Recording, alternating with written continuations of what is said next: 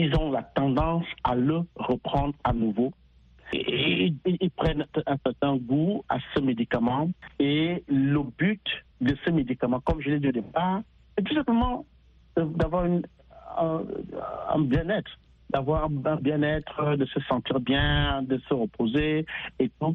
Mais le fait qu'ils le prennent de manière euh, illégale et de manière répétitive, c'est parce que ce médicament a euh, transcendé les hormones, c'est-à-dire qu'il il est entré dans leur euh, cerveau, dans leur sang et a développé un goût et puis ils se mettent à le prendre de façon non contrôlée et ils ne contrôlent plus les effets de ce stupéfiant dans leur corps, dans leur organisme. Alors, docteur, y a-t-il des signes de la dépendance à la drogue qui peuvent alerter? Oui, on peut ne pas détecter des signes, c'est-à-dire des signes visibles. Mais, mais, nous savons que, par exemple, la jeunesse aujourd'hui a développé un certain nombre de, de plaisirs exogènes, c'est-à-dire que des, des plaisirs venant de l'extérieur, qui les poussent à vouloir démontrer qu'ils sont efficaces. Vous voyez ce que je veux dire? C'est-à-dire que le jeune veut démontrer qu'il est, euh, il est plus compétitif que l'autre, euh, il est plus efficace que l'autre, et, et qu'il peut faire telle ou telle chose plus que l'autre. Voilà des signes. Je prends un exemple, euh, les femmes. Ce sont des, facteurs qui poussent les jeunes à, vouloir prendre des drogues. Se disent, euh, il faut que j'aille, euh, je démontre à ma copine que je suis efficace, que je suis, je suis bien. Autrement dit, elle va me quitter. Ça, c'est d'un. De deux, l'attirance du matériel. C'est-à-dire que je dois montrer à ma copine que j'ai de l'argent. Et pour que j'ai de l'argent, il faut que je me dope, pour que je sois plus courageux, que je, je enfin, je développe un courage euh, au-delà de ce qui est normal pour pouvoir soit casser une maison, pour pouvoir peut-être agresser et, et, et casser une banque, casser, je sais pas moi, euh, détourner, voler, afin de satisfaire ma copine. Vraiment, je prends une image comme celle-là pour rester dans ce cadre afin qu'on comprenne qu'est-ce qui peut être, qu'est-ce qui peut pousser le jeune à vouloir prendre du, du, stupéfiant. Donc, je dois satisfaire ma copine, je dois satisfaire ma petite amie, ou alors vice-versa. La petite amie veut satisfaire son, son garçon, son petit gars, et il ou elle se jettent pieds et poings liés dans la prise de stupéfiants. Et ils savent très bien que c'est illégal, mais parce qu'ils ont pris goût au départ, c'était simplement une expérience qu'ils devaient, ils voulaient expérimenter, une, expérience qu'ils devaient avoir, basée peut-être sur un conseil d'un ami qui leur a dit, voilà, essayons par exemple euh, ci ou ça. Et donc, après ça, ils tombent dans euh, ce qu'on appelle l'addiction, c'est-à-dire le goût de la prise de ce stupéfiant. Ok, mais ce goût s'accompagne certainement des risques. Est-ce qu'il y a des risques physiques et psychologiques liés à la consommation de la drogue? Bien sûr, il y a beaucoup de risques, madame. Euh, je vous assure. D'abord, si je prends l'exemple des opioïdes. Les, opioïdes sont des, drogues prescrites médicalement le médecin va vous dire c'est contre les douleurs fortes, les, douleurs sévères. Mais euh, illégalement, euh, des individus se lancent dans les opioïdes parce que voilà, le mal de tête ne cesse et puis euh, ici s'y lance et puis euh, ils commencent à, à, les prendre. Les opioïdes, par exemple, Sébastien, euh, méthamphénophrine Hein, ces opioïdes, ces médicaments sont, très dangereux et ça a des, effets néfastes dans l'organisme. Je vais prendre deux dimensions parce que quand nous faisons les, évaluations euh, psychologiques de ces personnes déjà addictives, addictives de, des opioïdes ou bien des stupéfiants, nous partons sur, euh, sur la base de six étapes c'est-à-dire que six modèles ou six sessions. Nous commençons généralement par euh, évaluer la dimension biologique. La dimension biologique qui est celle de l'intoxication que le stupéfiant va avoir dans le corps du sujet. Donc les intoxications, quels sont les risques qui sont associés, n'est-ce pas, à, cette prise de, de stupéfiants par, ce garçon. Et dans cette dimension biologique, lorsque nous l'avons évalué, s'il n'y a pas d'intoxication grave, ok, on va tout simplement procéder à ce que nous appelons la thérapie. Mais s'il y a des conséquences graves, des risques graves qui peuvent euh, dégénérer euh, sur le plan biomédical, c'est-à-dire que la condition médicale de celui-ci euh, a été entamée. Il y a par exemple une maladie chronique qui s'est qui s'est assise et tout ça, alors nous faisons de la référence, nous le référons. Bon, maintenant, il y a une autre dimension que nous appelons la dimension psychologique, c'est-à-dire que la, dimension euh, psychologique, c'est-à-dire cognitive, ou bien comportementale, ou bien même émotionnelle. Euh, vous voyez, quand quelqu'un a fini de prendre la drogue, euh, sur le plan émotionnel, son sourire n'est plus un sourire net. Voyez-vous, il n'est plus, il n'a plus un sourire adéquat, un sourire net, comme je dis. Il, de façon exagérée, va montrer ses dents, ses yeux sont, euh, commencent à être larmoyants, le comportement psychomoteur est, lent, c'est-à-dire l'action de son corps, ses mains, sa démarche, il titube, ainsi de suite. Et, ça, l'évaluation peut nous pousser à, consulter un psychiatre pour euh, une prise en charge psychiatrique, une prise en charge médicamenteuse. Et comme je dis, c'est un niveau de fonctionnement assez grave. Est-ce qu'il y a des options de traitement pour euh, venir en aide à ceux qui sont dépendants de la drogue? On, fait, on précise bien la drogue qu'on prend de façon illégale et anarchique. Bien sûr, bien sûr, c'est ce que je disais. La drogue illégale, la drogue anarchique, c'est ce qu'on appelle la dépendance de la drogue, des stupéfiants. Je disais que euh, la dimension biologique, elle est là. Euh, nous l'attaquons, c'est-à-dire que lorsque nous avons évalué le, le, degré d'acuité intoxicationnelle, il y a une intoxication potentielle, on va travailler dessus, on va voir quels sont les risques que le client, le sujet ouvre, n'est-ce pas, dans ce domaine-là. Bon, maintenant, euh, il y a également dans cette même dimension, il y a la partie B qu'on appelle la dimension médicale. Euh, quels sont les médicaments euh, que le, sujet doit prendre au cas où il y a une chronicité, c'est-à-dire que, que cette stupéfiant ont développé dans son corps, vous voyez ce que je veux dire. Maintenant, il y a ce qu'on appelait euh, la dimension psychologique, qui est également celle de, l'évaluation cognitive, euh, comportementale et, et, voire même émotionnelle.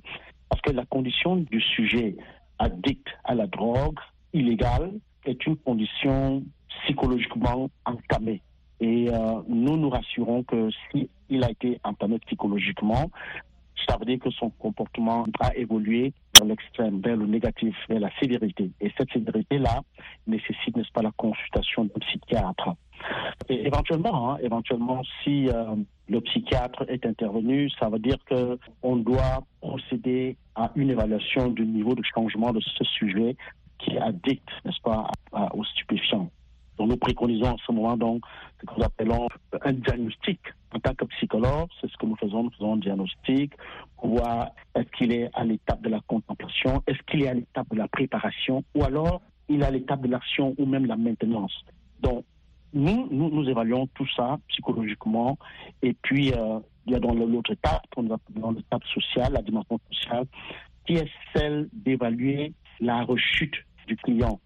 C'est-à-dire que lorsque ces maladies, c'est-à-dire que ces différentes dimensions du traitement ont été évaluées, on va se rendre compte si le, malade est prêt au changement, s'il est prêt à la guérison, s'il accepte qu'il va être guéri, est-ce que il ne va pas rechuter de bas? Alors c'est l'observation sociale. Comment est-ce qu'il vit à la société? On évalue tout ça, son environnement avec sa famille, avec ses voisins, tous ceux qui l'ont aidé à prendre, n'est-ce pas, ces, ces, ces stupéfiants, est-ce qu'ils se sont éloignés de lui? Est-ce que eux-mêmes, n'est-ce pas, sont également, ont été également euh, pris en charge par euh, le personnel de la santé mentale, voyez-vous. Vous suivez votre santé, votre avenir sur VOA Afrique. Alors, docteur, quelle est la couche de la population la plus exposée à la prise illégale des stupéfiants? Ma réponse à cette question est vraiment, elle est, c'est une très bonne question. Hein. Nous, nous, dirons que euh, généralement, ce sont les, hommes qui sont euh, la couche la plus atteinte. Mais malheureusement, aujourd'hui, on voit aussi euh, les femmes, hein, les femmes qui sont carrément engagées. Je vais vous dire ce que beaucoup de gens ne savent pas. L'alcool est la première drogue qui détruit l'humain. Tout à l'heure, vous parliez de drogue illégale. nous savons que l'alcool est même illégal, elle, est même proscrite dans certains pays. Malheureusement, nous savons que dans certains pays où même l'alcool est proscrite, c'est dans ce pays qu'on trouve une vaste majorité euh, de consommateurs de l'alcool ou des drogues euh, stupéfiantes. Et comme je disais, l'alcool détruit le cerveau. À, à l'instant vous commencez à prendre l'alcool de façon exagérée, vous savez, je, vous, je vous ai dit euh, au départ en définition que les stupéfiants ou ces drogues-là, euh, l'individu au départ ne va pas les prendre, ne les prend pas, n'a pas l'envie de les prendre tout simplement parce que euh, il veut se détruire. Voyez-vous, c'est d'abord parce que il veut euh, chasser un stress, il veut, euh, il veut traiter son mental, c'est-à-dire qu'il veut se réjouir, il cherche une bonne humeur, il cherche une relaxation, il cherche à être content. Mais euh, c'est la reprise, c'est l'exagération, c'est l'extravagance de la prise de ces médicaments qui développe donc maintenant un comportement euh, psychologique inadéquat et d'où euh, les différentes dimensions du traitement dont je vous ai parlé plus haut. Alors, comment les, ces stupéfiants bouleversent-ils la vie des consommateurs Absolument, absolument. C'est-à-dire que sur le plan euh, social, vous, êtes, vous devenez un, un, impotent, vous devenez même un paria. Un paria parce que euh, la société ne peut plus vous confier des responsabilités sur le plan professionnel, par exemple vous devenez impotent parce que votre mental, votre mémoire ne retient plus. Je prends un exemple. Les clés de votre maison, vous, vous allez les égarer et puis euh, on voudra, on viendra casser votre maison pour que vous y accédiez. Et ça, c'est le comportement. Et, votre maison même va être un désordre, un désordre pratiquement une poubelle parce que vous n'avez plus de capacité, vous n'avez plus d'aptitude à prendre soin de vous. Vous voyez, c'est la senteur, c'est-à-dire que la mauvaise senteur, c'est la procrastination qui s'installe, vous remettez tout à demain, donc vous ne pouvez plus rien faire que la drogue vous a, vous a emporté. Et donc la société euh, est paralysée à cause de vous, vous ne pouvez plus rien faire. Hein, du coup, euh, je, je, je, le dis souvent à, à, tout, à, tout, à ceux qui veulent m'entendre, voyez-vous, lorsque la drogue a pris place dans votre vie, dans votre organisme, alors euh, le stress s'installe, la dépression s'installe et toutes ces comorbidités médicales, mentales se rajoutent, c'est-à-dire l'anxiété, c'est-à-dire euh, euh, la dépression, euh, c'est le, bipolarisme, c'est même la schizophrénie, toutes ces maladies-là, mais qui partent aussi du fait que vous avez détruit votre corps par la drogue. Ça, c'est la dimension sociale. Maintenant, la dimension spirituelle, elle est là et elle est même, elle est même plus importante parce que votre esprit ne peut plus être à, à la verticale, c'est-à-dire être en relation avec, avec son créateur, avec, avec, avec son Dieu. Votre esprit est, là, là, je parle de la lassitude. Vous ne pouvez plus prier, vous ne pouvez même plus aller à l'église. Sur le plan euh, matrimonial, vos enfants, vous n'avez plus besoin de les voir. C'est-à-dire que vous, vous les abandonnez, ou alors ils vous abandonnent, et bonjour la solitude, et vraiment les conséquences sont très graves. Alors, docteur, comment prévenir la consommation illégale des stupéfiants de façon générale dans la société, mais surtout auprès des jeunes? La prévention passe par euh, la responsabilité de l'État à réduire la, la, vente ou alors l'accès, réduire l'accès de ces stupéfiants aux, aux, jeunes. Je sais, ce que je viens de dire là, c'est presque une utopie, mais euh, c'est une responsabilité néanmoins. Euh, si les États dans le monde entier pouvaient contrôler de façon, de façon sérieuse à réduire ces stupéfiants, je crois que la jeunesse n'aurait pas moyen d'y arriver. Et il est vrai que certains États ont mis sur pied des stratégies pour contrer cela. Par exemple, la police qui veille à ce que euh, dès qu'on vous a trouvé avec un stupéfiant, on vous arrête, ainsi de suite. La répression va intervenir.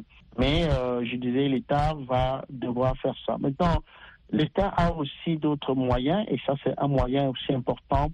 Euh, quiconque a senti que son stupéfiant qu'il a commencé à prendre dans sa vie ont développé des, inaptitudes en lui, cette personne peut se rendre dans un milieu de soins et il en existe cinq. On, en existe cinq niveaux de soins à ce moment-là. Si vous êtes prêt à, vous y engager, ce n'est pas forcément, comme je parlais de la dimension biomédicale, ce n'est pas forcément l'hôpital que vous devez euh, vous limiter. Vous devez également essayer de vous lancer à, ce que nous appelons le niveau des soins intensifs. Euh, on appelle ça en anglais outpatient ou intensive outpatient, qui est le niveau 1 et 2, dans lequel euh, vous trouvez des, thérapeutes, des counselors, des, thérapeutes, des personnes qui peuvent vous, vous apporter de l'aide, des, conseils. la thérapie, c'est différent du conseil. Hein. Bon, on en pas, mais si vous entrez dans un programme, ce programme, il y a les programmes de 28 jours, dans lesquels on vous met dans les conditions, après un screening, dans les conditions telles qu'après 28 jours, vous pouvez vous euh, défaire de, de, la drogue. Si vous êtes sérieux, si vous avez la détermination, si vous avez la volonté, vous pouvez vous en sortir aussi. L'État a mis sur place euh, ces, différents niveaux de soins, l'hôpital, les programmes, pour aider la population qui regrette d'être lancés dans les stupéfiants, dans les drogues illégales et qui sont dans l'impossibilité de, s'en sortir. Euh, maintenant, l'autre point de, salut, ma foi, c'est vraiment la prière.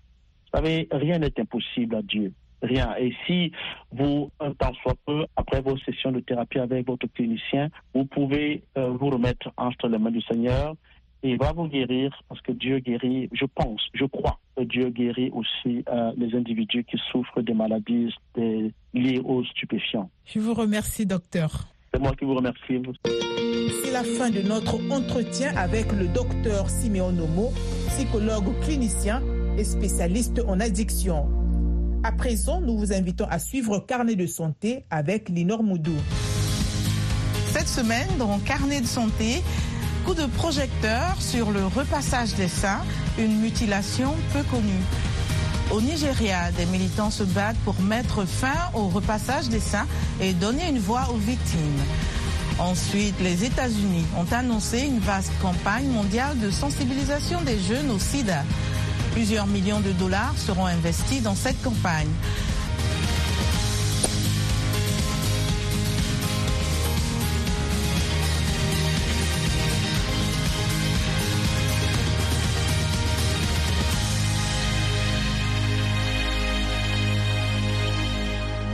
Bonjour à tous, merci de nous rejoindre pour une nouvelle édition de Carnet de santé. Avez-vous entendu parler du repassage des seins Si la réponse est non, vous n'êtes pas seul. Souvent réalisé dans l'intimité familiale, le repassage des seins consiste à masser les seins d'une jeune fille à l'aide d'objets chauds comme des pierres ou des spatules pour les faire disparaître. C'est une vieille tradition pratiquée en ville ou en zone rurale afin de retarder les signes de la puberté chez les filles sous prétexte de dissuader toute attention sexuelle. Le repassage des seins est une forme de violence contre les filles qui peut provoquer de graves douleurs, des lésions, des infections et des traumatismes psychologiques. Environ 3,8 millions de femmes ont subi le repassage des seins selon les Nations Unies, notamment au Cameroun et au Nigeria. Gibson Emeka a ce reportage avec le récit de Nanit Talani. Patience Williams n'avait que 10 ans lorsqu'elle a été soumise au repassage des seins. Craignant qu'elle n'attire l'attention des hommes, sa mère pressait un objet chaud sur ses seins pour en ralentir la croissance. C'est très douloureux.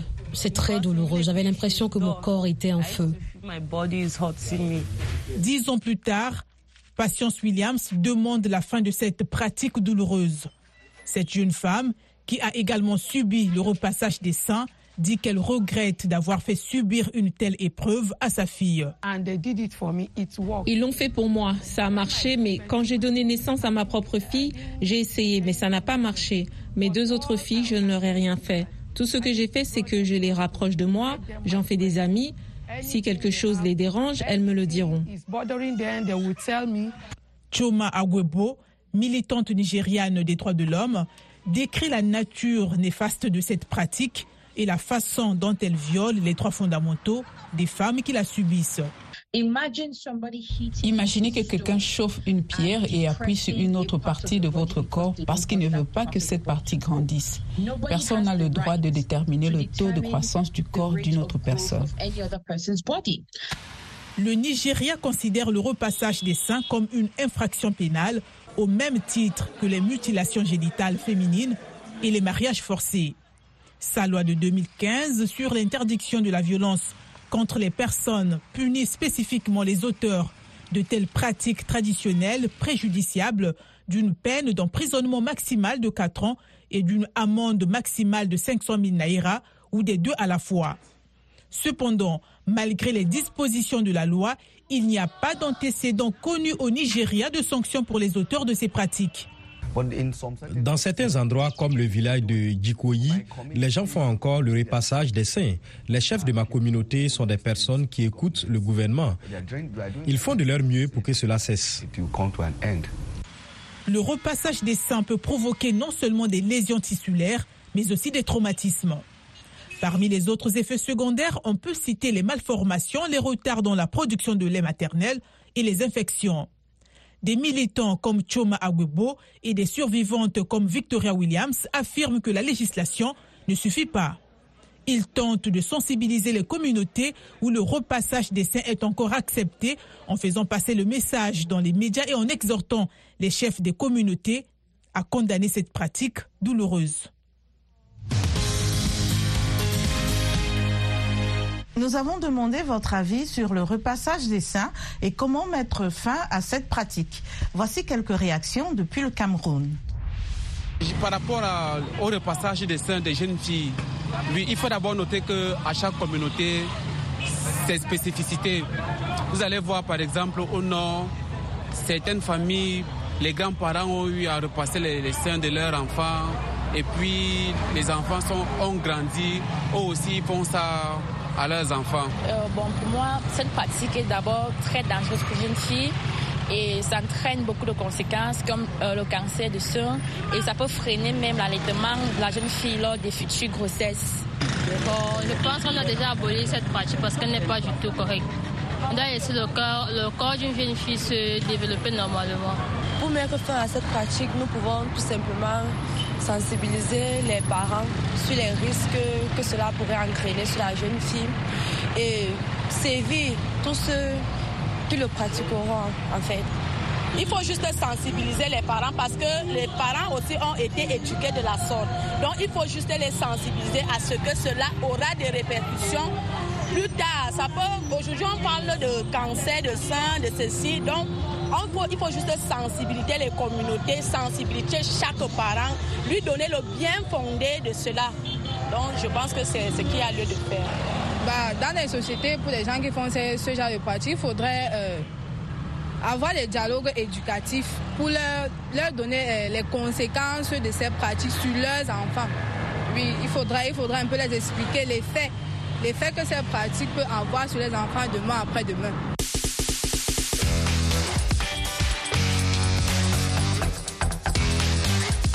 Voilà la fin de cette édition de Votre santé, votre avenir.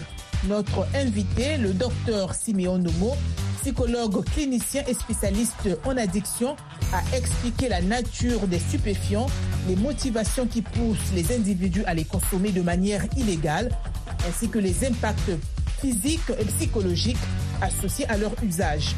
Il a souligné l'urgence de traiter le problème de la consommation illégale de stupéfiants, en particulier parmi les jeunes, tout en offrant des perspectives encourageantes sur les options de traitement disponibles et le rôle crucial de l'État dans la mise en place de politiques de prévention, de sensibilisation ainsi que l'importance de l'accompagnement médical et psychologique pour ceux qui cherchent à se libérer de l'emprise des drogues. Le docteur Simeon Nomo a par ailleurs évoqué la dimension spirituelle dans le processus de guérison et aussi la collaboration entre les institutions, la communauté médicale et la société dans son ensemble est essentielle pour forger un avenir où la dépendance aux drogues illégales est non seulement mieux comprise, mais aussi plus efficacement contrée. En plus, nous vous avions proposé Carnet de santé avec Linor Moudou. Ce magazine santé a été présenté par Nanit Talani grâce à la réalisation de Michel Joseph. Continuez d'écouter VOA Afrique et n'oubliez surtout pas de prendre soin de votre santé, car votre santé, c'est votre avenir. C'était Votre santé, votre avenir, une production de VOA Afrique. Pour vos commentaires, vos questions ou vos témoignages, retrouvez-nous sur